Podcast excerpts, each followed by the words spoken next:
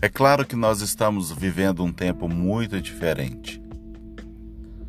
Um tempo onde temos mais tempo. Tem sido um período da vida dessa geração onde o acesso à informação é muito rápido, é muito acessível, de fato, você descobrir qualquer informação sobre qualquer coisa. O grande lance é que nós estamos sutilmente perdendo, se já não perdemos completamente, a capacidade de interagir com o outro. Eu não tenho mais a liberdade de perguntar para alguém sobre a indicação de alguma loja, sobre é, uma floricultura que ele conheça, ou uma padaria de melhor qualidade, um açougue, ou quem faz um, uma reforma na minha casa. Eu não tenho mais essa liberdade de perguntar para ninguém sobre isso, sobre a indicação, sobre buscar referências com uma pessoa de verdade.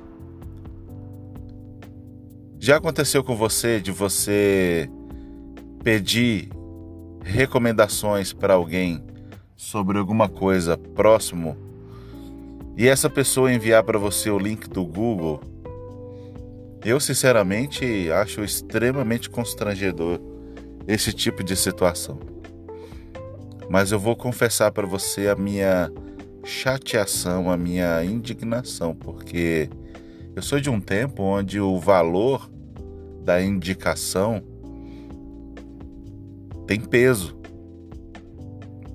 Indicar um corretor de seguros que seja confiável, um pedreiro, um pintor, esse tipo de coisa ainda precisa valer a pena, ainda precisa ter peso. Já pensou se tudo e qualquer coisa eu precisar encontrar no Google?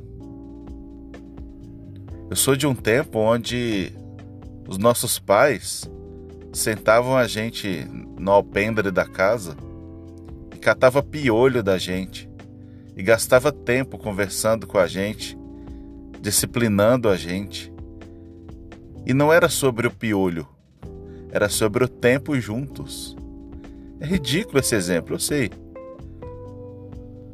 Mas tem a ver com a nossa humanidade, com os nossos relacionamentos.